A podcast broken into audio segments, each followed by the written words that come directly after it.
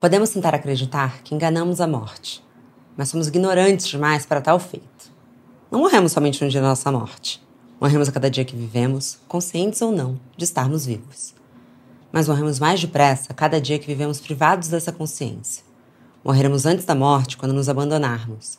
Morreremos depois da morte quando nos esquecerem. Esse não vai ser um episódio mórbido, mas vamos sim falar sobre morte. Ele vai ser a celebração do fim, já que lembrar que só temos esse tempo por aqui é também refletir o que realmente importa. O que será que te faria chegar ao fim dessa jornada arrependida de não ter feito? Segundo minha convidada de hoje e autora do trecho mencionado no início desse monólogo, devemos conversar mais sobre a morte para viver uma vida que vale a pena. Bom dia, óbvias! Eu sou Marcela Ceribelli, CEO e diretora criativa na Óbvias, e hoje converso com a médica e autora Ana Cláudia Quintana Arantes.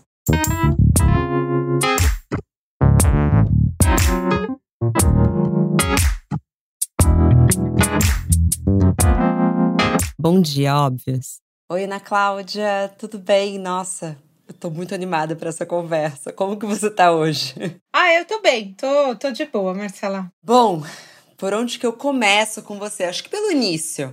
Queria saber como que você se encontrou na medicina paliativa e de que forma você decidiu seguir nessa área. Eu não sabia que eu precisava saber cuidados paliativos. Então, o que me trouxe muita dificuldade na minha formação dentro da medicina foi interagir com o sofrimento das pessoas quando elas enfrentavam doenças muito graves. E pior do que isso, descobri que quando elas não apresentavam mais nenhuma resposta ao tratamento que a medicina podia oferecer, os médicos saíam de cena, como se ah, não tem nada para fazer para o paciente, então não tem por que a gente continuar. E assistir os pacientes, as pessoas que enfrentavam essas doenças muito graves que não apresentavam nenhuma chance de responder a tratamentos disponíveis, ver essas pessoas sendo abandonadas, elas é, ficarem com dor, ver famílias desesperadas, totalmente desestruturadas por conta dessa consciência da morte da pessoa que você tanto ama e nada está sendo feito porque não tem nada para fazer era um negócio que me deixava muito perdida dentro da medicina. Eu falei assim: o que, que eu vou fazer quando for o meu doente, que não tiver nada para fazer? Vou, vou falar tchau para ele e falar: puxa, que pena, não tem nada para fazer, levo para casa, morro em casa, burrando de dor. Eu não me conformava com isso, mas ninguém me dava resposta. Eu falava assim: é assim mesmo, você tem que se acostumar, você não pode ser sensível desse jeito, você não pode se importar desse jeito, porque senão você não vai tratar direito dos pacientes, você vai ser uma péssima médica. E aí eu cheguei a parar a faculdade por conta disso, mas aí decidi voltar porque eu falei, não é possível, vou abandonar a minha veia ciência de querer descobrir o que tem para fazer. Eu falei assim, porque um bom cientista não fica conformado, não tem nada para fazer, tem que descobrir o que é. Então, já que ninguém descobriu, o que descobriu eu? Coisa de adolescente, né? Que a gente, com 20 e poucos anos, você acha que você vai conseguir descobrir alguma coisa. Eu descobri mesmo. Era uma coisa que já acontecia no mundo, estava é, década de 80, mais ou menos, quando começou esse movimento do, da, do cuidado paliativo no mundo, começou basicamente Europa, com a Cicely Saunders, nos Estados Unidos com a Elizabeth Kubler-Ross. É, era um tempo, Marcela, onde você não tinha Google, você põe lá, é, morte, como lidar? E aí aparece um vídeo de uma médica iluminada lá que sabe falar sobre morte. Não, não tinha isso. Você tinha que saber fazer a pergunta dentro da biblioteca. Então, é tipo uma esfinge. Se você não faz a pergunta certa, você não descobre a resposta certa. À medida que eu fui me aprofundando no, no cuidado com os pacientes, então eu, depois eu fiz a residência médica em clínica médica, depois eu fiz em geriatria. Dentro da geriatria, eu tive contato pela primeira vez com o termo cuidados paliativos e conheci o trabalho da Elizabeth Kubler-Ross na residência de geriatria. E aí eu descobri o que, que eu precisava descobrir como fazer, que era cuidados paliativos. Então, todo o sofrimento que eu tinha em relação ao sofrimento era porque eu não sabia o que fazer com aquele sofrimento. No momento em que eu aprendo cuidados paliativos, eu me aproprio de competências, habilidades e conhecimentos que me propiciam uma interação com o sofrimento sem eu ser engolida por ele. E aí me encontrei, estava no meu caminho e tô nele até hoje. Foi muito bonita assim a jornada de ler o seu livro, porque o meu avô, ele ficou internado e morreu em uma clínica de cuidados paliativos, e eu entendi, sendo completamente sincera com você, eu finalmente entendi por que que ele foi para lá. Porque o que chegou até mim foi: se ele morrer, ele não vai ser ressuscitado. Só que aí eu entendi lendo seu livro, eu falei, nossa, que decisão correta, que inclusive veio da minha família, que tem muitos médicos, que falaram o melhor que pode acontecer agora com o vovô é estar tá em cuidados paliativos, porque ele já era um paciente terminal. E, enfim, e você até fala sobre uma morte bela, e eu acredito que a morte do meu avô foi bem bonita, assim. Mas queria saber, além desse meu mal entendido, quais são os maiores mal entendidos sobre medicina paliativa? Primeiro que a gente mata as pessoas. Tem gente, já teve muita gente que passou esse vexame de me convidar para um congresso, por exemplo, ou para uma entrevista que fosse, podia ser tanto no mundo, no mundo técnico, com, com a, a profissional de saúde, então um congresso médico, é, enfim, um congresso dessa área, e, ou então uma entrevista normal, né, leigo, fazendo essa pergunta que é um vexame, é uma vergonha a pessoa perguntar assim: ah, então você faz eutanásia? Eu falei assim: não, moça, não faço não faça eutanásia. Mas você não faz cuidado paliativo? Então, justamente, se você soubesse que era cuidado paliativo, você jamais faria essa pergunta. Tipo assim, você pega para um bombeiro e pergunta assim: você taca fogo nos lugares? Assim, não, não, é óbvio que não. Quem é bombeiro apaga fogo. Não, mas na cabeça das pessoas, quem faz cuidado paliativo mata a pessoa. Não mata ninguém, tá? É, o que mata as pessoas é a doença que essas pessoas têm, que vai levá-las à morte inexoravelmente. Não há nada que a medicina possa fazer para impedir a morte das pessoas. A gente tem muito o que fazer para adiar a morte, mas muito pouco se faz para propiciar a vida enquanto a morte não chega. Esse é meu trabalho. Então, o cuidado paliativo, ele favorece a expressão da vida em todas as suas dimensões, então, a dimensão biológica, quando eu alivio a dor, quando eu alivio a falta de ar, a dimensão emocional, a dimensão social, a familiar, a espiritual, que faz com que este bem-estar cumpra o seu propósito de fazer a pessoa ser feliz no tempo que ela tem aqui. Então, a gente não inviabiliza a vida da pessoa. Você não interrompe a vida dela. A gente não é chamado para sedar o paciente. Tem muita gente que é outra, outro engano. É, tem muitos profissionais de saúde que acreditam que quando eles vão me chamar é para eu sedar alguém, é para eu eliminar a capacidade do paciente de se comunicar com o mundo. Então, a sedação paliativa ela só está indicada quando você tem um sofrimento insuportável que o tratamento daquele sofrimento não tem resposta. Então, a gente fala que o paciente tem um sintoma refratário ao tratamento, e aí você indica a sedação. Só que no nosso país, a grande maioria das pessoas tem um tratamento refratário ao conhecimento técnico do médico que chefia o cuidado. Então, é refratário ao conhecimento dele, não ao tratamento que está disponível. Ele não sabe como tratar, e aí o paciente é sedado. Então, a gente sabe que esse contexto da prática insuficiente do cuidado diz respeito a uma desorganização ou uma falta de compromisso com as, das faculdades em ensinar cuidados paliativos para os futuros médicos e também conter esse conteúdo dentro das especializações, das residências médicas de especialidades totalmente vinculadas à, um, à mortalidade, tipo oncologia, cardiologia, pneumologia, neurologia, que são doenças muito graves que podem levar o paciente à morte. Então, isso é uma falha. Outra coisa, as pessoas pensam que falar a verdade mata as pessoas. E que é, você mentir para as pessoas poupa elas do sofrimento. Então, eu digo, você pode não contar para o paciente o que tem no resultado do exame dele, que você vai trancar na gaveta, mas o que está no resultado do exame foi documentado dentro do corpo dele. Então, as notícias o corpo vai dando. Então, tem dor, tem cansaço, tem emagrecimento. E aí, não é porque você trancou o exame na gaveta que a doença desapareceu da vida do paciente. Ele não está sendo poupado da convivência com a doença. Ele está sendo poupado do relacionamento lúcido com a doença. Então, a pessoa que tem uma doença grave, como um câncer, por exemplo, ela não pode entrar no hospital do câncer de olhos vendados. Você tenta enganar o doente, só que o rei está nu tá todo mundo vendo o que está acontecendo.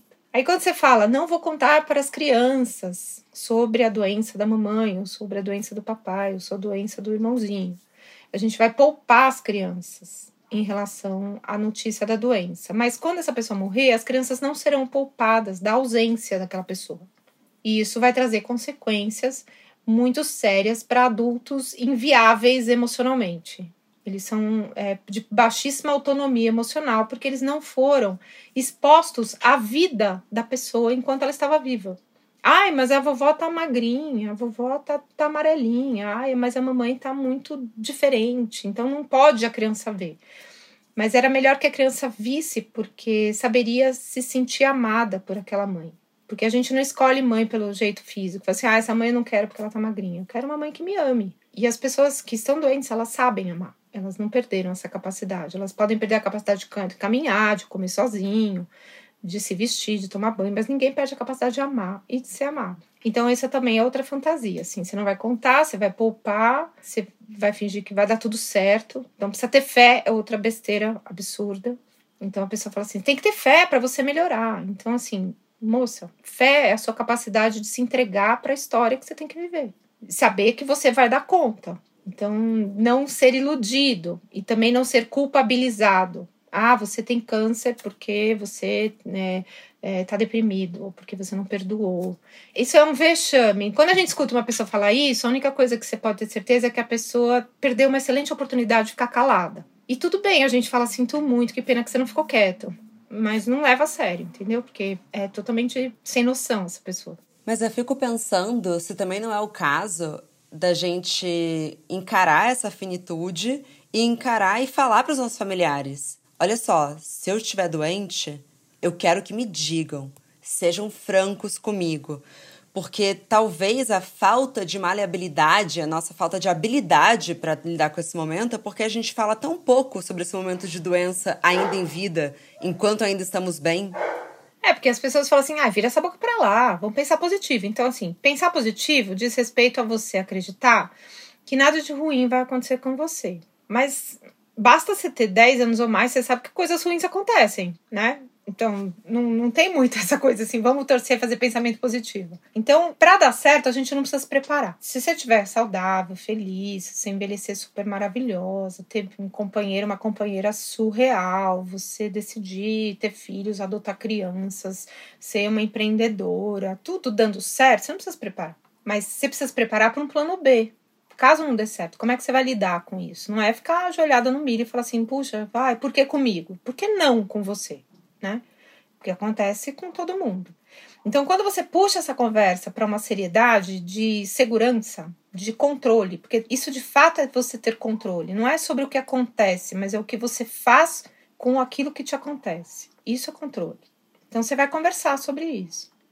Quando você diz, ai, olha, se acontecer comigo eu não tiver condição de responder, eu quero isso, isso e isso, não quero isso, isso e aquilo. Se eu tiver condição de responder, eu quero saber a verdade.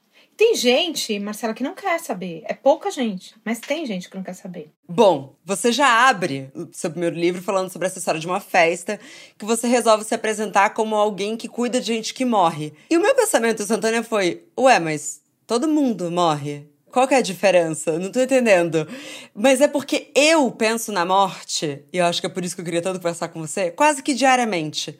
Eu penso sempre que eu vou morrer, mas não de uma maneira mórbida ou pesada.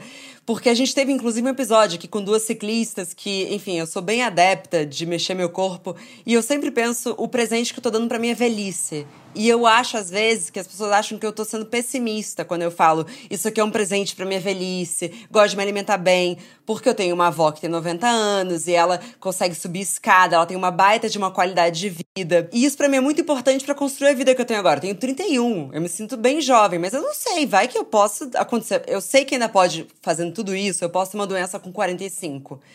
Mas, ou até antes, mas enfim, mas isso torço para que não. Mas eu queria saber de você, assim, eu entendo porque, por uma pesquisa de campo, eu sei que meu caso é um pouco raro, mas por que, que as pessoas têm tanto medo de encarar o que é tão inevitável? Não seria melhor se a gente começasse a se planejar? As pessoas elas vão construindo é, um processo de destruição de reservas, porque assim, a gente envelhece às custas de redução das nossas reservas, reservas de função. Então, a gente tem um pulmão que tem uma reserva de função caso haja necessidade. Você tem um coração que tem uma reserva de função caso haja necessidade, assim com todos os órgãos vitais. A gente tem uma reserva funcional muito vasta quando a gente é criança, adolescente, adulto jovem. Então, o que você gasta de energia para fazer determinados percursos é, por exemplo, de gastar de, de, de, energia de músculo, energia cardiovascular para você correr, para você pedalar. O que você gasta hoje é algo que você gasta com tranquilidade. Você tem um, uma reserva maravilhosa. Como se você começasse sua vida já com. Imagina se você for pensar em dinheiro, você tinha já uma herança de cara. Só que você vai envelhecendo, você vai perdendo reserva. Então, para você só existir, tá tudo de boa. Tanto que a gente vai perceber é, essa coisa do, de perceber o envelhecimento a partir de uma determinada idade que você percebe que tem que fazer um esforço maior do que você fazia para fazer a mesma coisa e ter o mesmo resultado. Então, você vai percebendo isso ao longo dos anos a partir de uma determinada idade, que é, em geral, a partir dos 25 anos você começa a perder, mas você não percebe que perdeu. Porque a gente nunca está trabalhando no talo do limite. Você, trabalha mais, mas você tem um limite maior. Chega um tempo em que você se dá conta que teu corpo não acompanha o que você deseja fazer. Sua mente às vezes também não acompanha. Você não consegue aprender tão rápido como você aprendia com 20 e poucos anos, com 15 anos, 16 anos. Então você chega nos 40, você tem que prestar mais atenção para você guardar determinadas novidades, né? Aprendizados são mais desafiadores. Então, a estrutura física, se você não investir como você está investindo agora, quando você chegar no momento em que você precisa de desempenho físico, Suponha, você tem uma doença que você tem que fazer uma cirurgia. Isso gasta energia. Você vai ter um desgaste operacional do seu corpo para se recuperar, para passar pela cirurgia, porque é um trauma, e você se recuperar. Você tem um câncer. Você pode ter um câncer jovem, mas mais chance de ter um câncer mais velha. Se você trabalhou o seu corpo, ele dá conta de superar o tratamento. Se você não trabalhou, paciência. Vai ter que lidar com o resultado do tratamento. A gente se vê no deserto, né? A gente se vê no deserto, beleza? Só que eu vou estar tá me divertindo lá, você nem tanto, né? Porque aí você não pensou o mórbido mais cedo, porque você escolheu viver uma vida mórbida depois. Você explica a metáfora do deserto para as pessoas não acharem que eu pirei e trouxe um deserto do nada? O deserto é o seguinte: Todo mundo fala assim: ah, como é que é envelhecer? Como é que é envelhecer? Como é que é envelhecer? Então, metáfora do envelhecimento. Suponha que todo mundo aqui que está escutando a gente esteja hoje com 40 anos. Vai ter gente mais jovem que envelheceu subitamente, vai ter gente mais velha que ficou feliz da vida que hoje está com 40. Estamos todos com 40 anos, então eu chego para vocês todos e falo assim: bicho, é o seguinte, daqui 30 anos nós vamos nos encontrar e vamos todos para o aeroporto porque nós vamos morar no deserto do Saara. Ai, Ana, credo, não quero. Morra antes tranquilo. Você não quer morar no deserto daqui 30 anos, você tem 40, morra antes. Porque é o que vai acontecer. Nós vamos mudar pro deserto. Aí você passa 30 anos da sua vida com essa notícia, que você daqui 30, em 30 anos vai chegar aquele, daquela data marcada e você vai viajar pro deserto. Aí eu digo assim, todo mundo entrou no avião, tá? Todo mundo, ah, farra, vamos entrar, né? Vamos para o deserto, né? Agora vamos ter é, é, vai ter vaga de estacionamento livre, né? Então vai pegar fila preferencial. Ah, vou me aposentar agora, né? Agora vou descansar, agora vai ser não sei o quê. Chegamos no deserto. Vai ter gente que vai me perguntar: quente aqui não? Mas não sabia, não me preparei para isso. Trazer protetor solar, chapéu, água. Precisava ter trazido água pro deserto? Que estranho. Imagina, nem pensei nisso. Nem passou pela cabeça isso. À noite vai ter alguém que vai falar: frio aqui, né? Precisa trazer blusa? Eu tô congelando. Mas não era deserto? Não é calor no deserto? E aí eu vou responder: cara, você teve 30 anos para se preparar para chegar no deserto. Onde você estava? Que planeta você estava que à sua volta não havia ninguém com 70 anos que você pudesse puxar a cadeira e perguntar: como faz para chegar aí? Como é estar aí? A gente só quer falar com o velho para mandar ele fazer coisas. Então, assim, você vai envelhecer e na sua família, a turma mais nova, vai ser uma grande equipe de caciques e você de índio. Porque os mais novos, eles sempre têm certeza do que os mais velhos têm que fazer. Então, às vezes, no consultório chega, uma, chega um idoso lá acompanhado dos filhos, e aí é um massacre, parece um julgamento. Chega para mim e fala assim: ele não toma remédio, ele não faz atividade física, ele não come direito, ele não faz isso, o? Ele tem que fazer isso, fala para ele. Aí eu interrompo, teve situações que eu falei assim: escuta, quantos anos você tinha quando seu pai nasceu? Você acredita que tem gente que para para pensar na resposta? Então, nunca chegou pro pai e falou assim: como é ter 70 anos? Como é ter 80 anos, cara? Como que é fisicamente? Como você se sente aí dentro desta nave que você habita? Como é a tua experiência desse processo? Então você não pesquisa sobre isso, você não se prepara porque é pensar morte. Imagina, vira essa boca para lá, vai ser ótimo. Eu vou fazer preenchimento, vou fazer botox, vou fazer plástica. Porque se você não quer envelhecer de fora para dentro, é porque de dentro para fora você está estragando. Você tá, não está envelhecendo, está ficando estragado. Aí você quer tirar a embalagem, porque é uma afronta para o planeta é, você envelhecer.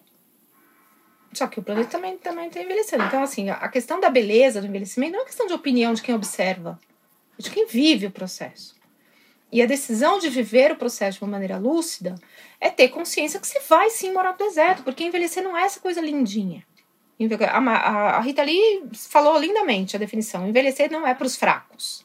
Ficar velho pode ser para todo mundo estragar, eu não falo nem ficar velho, mas para estragar, é, qualquer pessoa consegue. Mas o envelhecimento é para quem se apropria desse direito, de ter tempo, de ter um, uma vida de sucesso, uma vida que você envelheceu, Marcelo. É o sucesso do tempo. E você conseguiu, você chegou longe. Você rompeu as expectativas sociais, ambientais, é, genéticas, hereditárias da sua família. Você chegou em longevidade, você tem avó de 90 anos. É, se chegar para ela que perguntar se é muito legal, talvez ela diga: não, bicho, não é legal, porque a grande maioria das pessoas que eu amo já se foram. As pessoas que foram testemunhas dos momentos mais incríveis da minha vida, que agora eu tenho memórias, não estão mais aqui para conversar com, sobre isso com elas. Então, quando você chegar no deserto, você está mais próximo de uma experiência da existência, não mais do seu futuro em termos de realização, mas de você ter tido uma existência que valeu a pena. E aí eu falo, se você está preparado para o deserto, você está lá, você levou proteção, você levou água, se você está com bem agasalhadinha, quando chegar de noite, você vai ver o céu mais bonito do planeta. Porque você não vai estar tá incomodado com a realidade. E você vai poder contemplar esse céu de um lugar de puro conforto e de quem se apropriou desse direito de ser lúcido e, de construir essa autonomia emocional, autonomia física, independência física e colocar a família no espaço de legado seu e não de peso para você. Porque quando a, a, sua família ela entende que você deixa um legado, deixa um modo de viver, tem uma, um modo de fazer a existência funcionar, essa família te ampara. E ela não se torna um peso para você, que você fala, nossa, eu vou embora, como é que meu filho vai se virar? Porque tem gente que está agora na UTI com 90 anos, que tem filho de 60, 70 na porta, que parece crianças desmamadas indo para creche. Porque não viveram a experiência de serem filhos de uma pessoa durante 70 anos. Quem viveu a experiência de ser filho consegue entender que um pai e uma mãe podem morrer, ficarem invisíveis, mas não deixam de ser pai e mãe. Você mantém essa estrutura do vínculo simbólico, que é o processo de luto, se transforma o vínculo concreto num vínculo simbólico. Então, quem estava desatento na própria vida perdeu essa experiência. E aí não se prepara.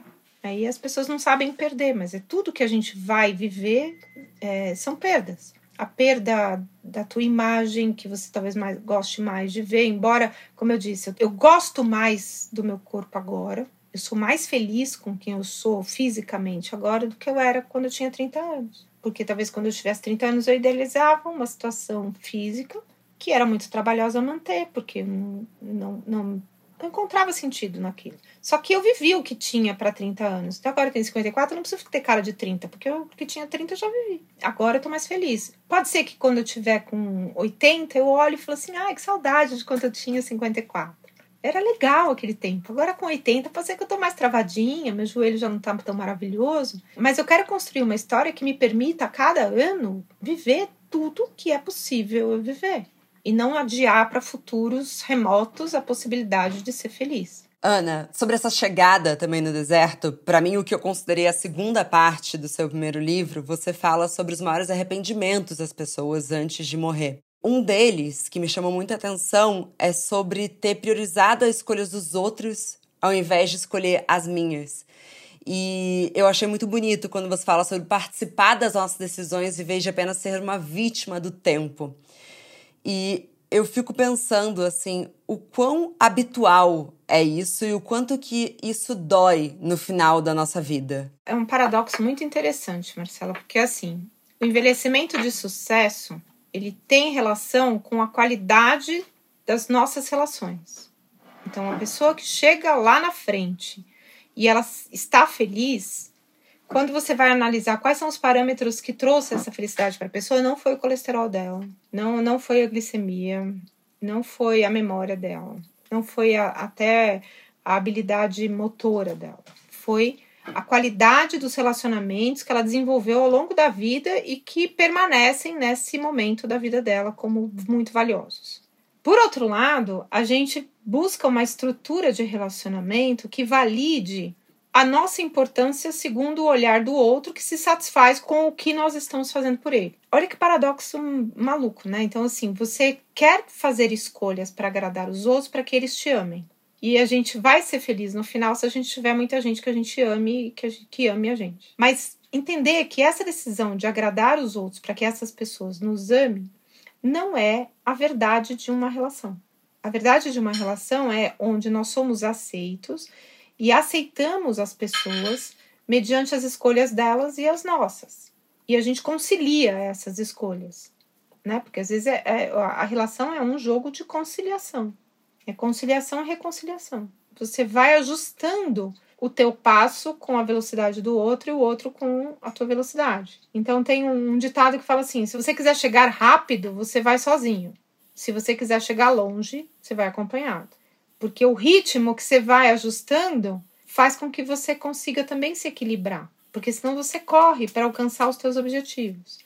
Então, quando você toma as decisões para a sua vida com base no que os outros mandam, você compromete a qualidade da sua verdade na relação. Você não está fazendo porque você ama a pessoa, você está fazendo porque você quer agradar ela. Aí você fala assim, ai, mas eu quero agradar porque eu amo. Não, não, não, não, não. Até porque cada faixa etária da vida a gente tem um desafio, né?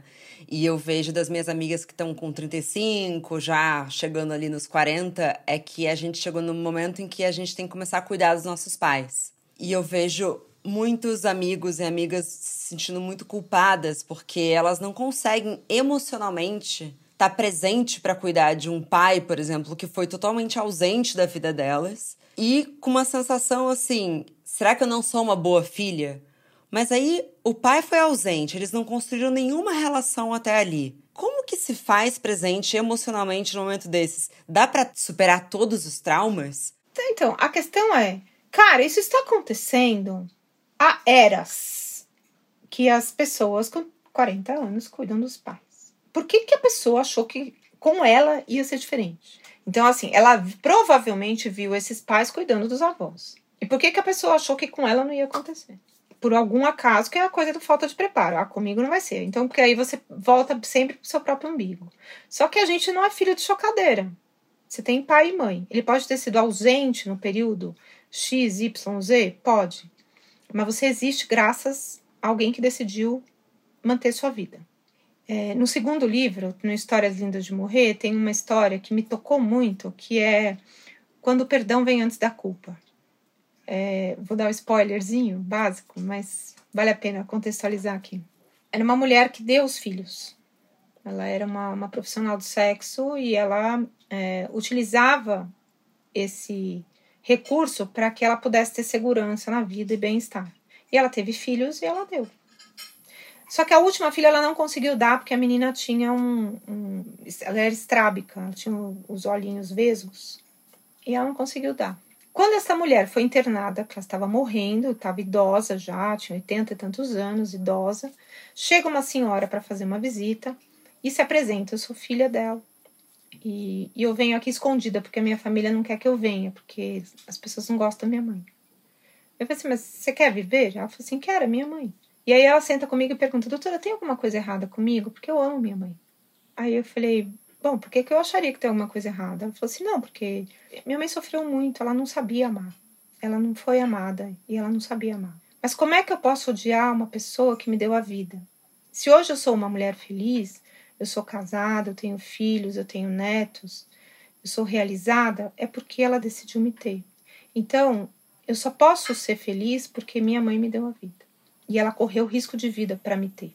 Porque toda mãe corre risco de vida para ter um filho. O que, que você faz com isso? Entendeu? Então, assim, a tua capacidade de perdoar é o que vai te dar espaço para você cuidar do seu pai da sua mãe, é, mesmo que ele não tenha te dado afeto. Porque entenda, se ele não deu, é porque não sabia dar. A pessoa que tem amor para dar, ela não consegue guardar para ela. Se ela não tem, ela não tem como oferecer.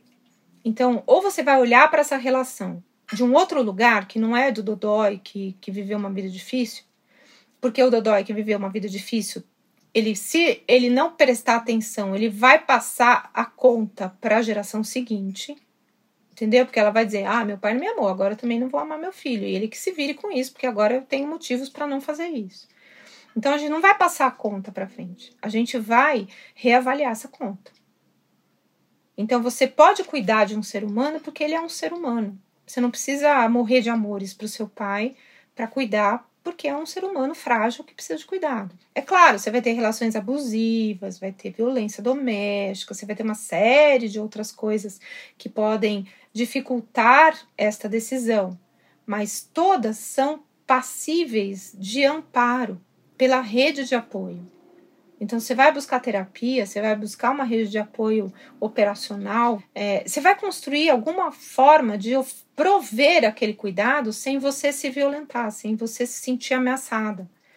E sentar e reclamar não vai resolver. Isso que eu posso dizer, assim. Ah, mas por que comigo? Então, se você não pensou, é aquela coisa. Se você tivesse pensado com 30, 40, todo mundo ia falar assim: imagina, pensa positivo, sua mãe tá ótima, não vai dar trabalho nenhum tal.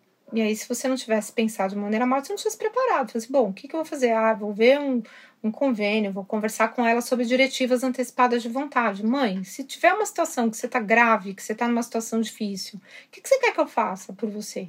Você quer ficar em casa? Você quer para uma instituição? Você quer, posso contratar uma cuidadora? Como que você vai interagir com o seu envelhecimento? Você vai sentar com a sua mãe de 40, 50 anos agora e ver isso. Eu já sento com os meus e falo isso, falo sobre isso. Eu ponho os limites, falo assim, eu quero isso, isso e isso, não quero isso, não quero aquilo.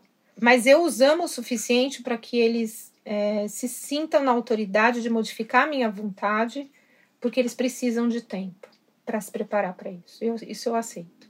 Eu vou deixar tudo pontuado, mas se eles em algum momento falam assim, não estou preparado para perder minha mãe essa semana, eu quero mais uma semana, eu encaro mais uma semana. Então, chegando no último bloco e super compreendido, assim, o que, que você acha que alguém de 20, 30, 40 anos deveria estar fazendo com a vida hoje para chegar bem nesse deserto? Acima de tudo, manter bons relacionamentos? Tem um, uma história em quadrinhos do Neil Gaiman que chama Sandman. Um dos personagens, Delírio, diz assim: A nossa existência deforma o universo, e isso é responsabilidade. Então a sua existência não vai deformar o universo porque você vai ter 50, 60, 80. Com 20 já deforma. O que você faz no mundo traz consequências para o mundo e para você. O que você faz hoje pode ser colhido num futuro próximo ou mais remoto.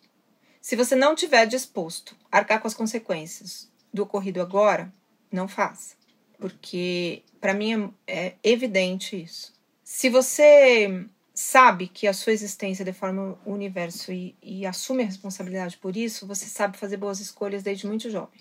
Isso não significa que você tem que ser um, um, um, chato, uma chata, e vai cheia de nove horas. E não. não.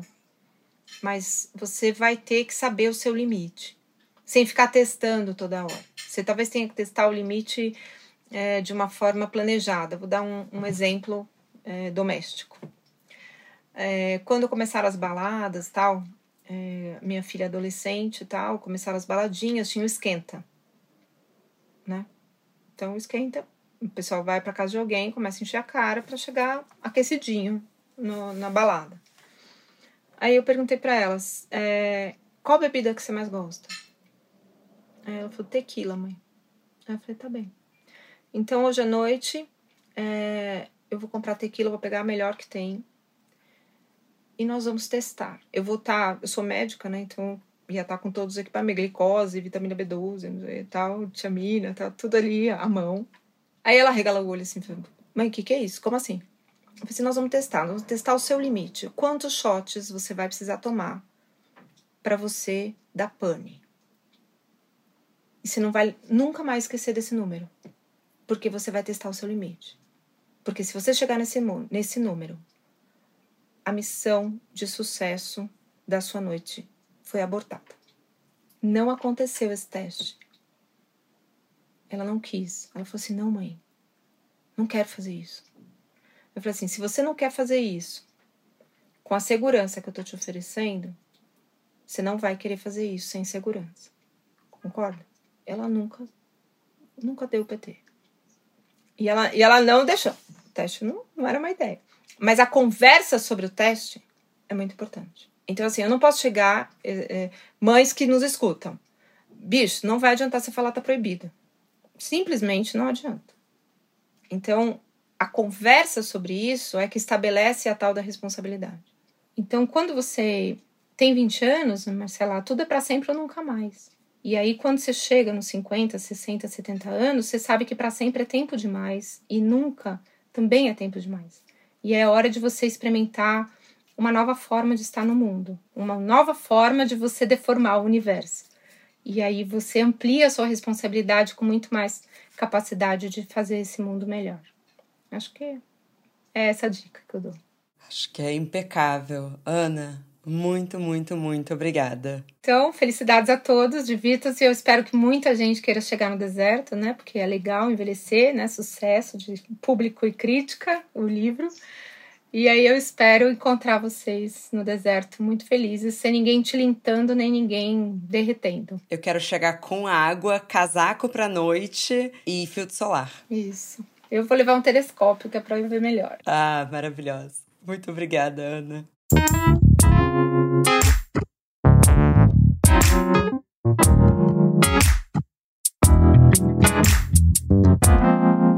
Muito obrigada também a você que nos escutou até aqui. Mas a nossa conversa não tem fim. Continuamos semanalmente na nossa newsletter, que você pode se inscrever no www.obvious.cc, no Instagram, arroba e com comentários e sugestões sempre com carinho, no bomdia.obvious.cc. Bom dia, Obvious!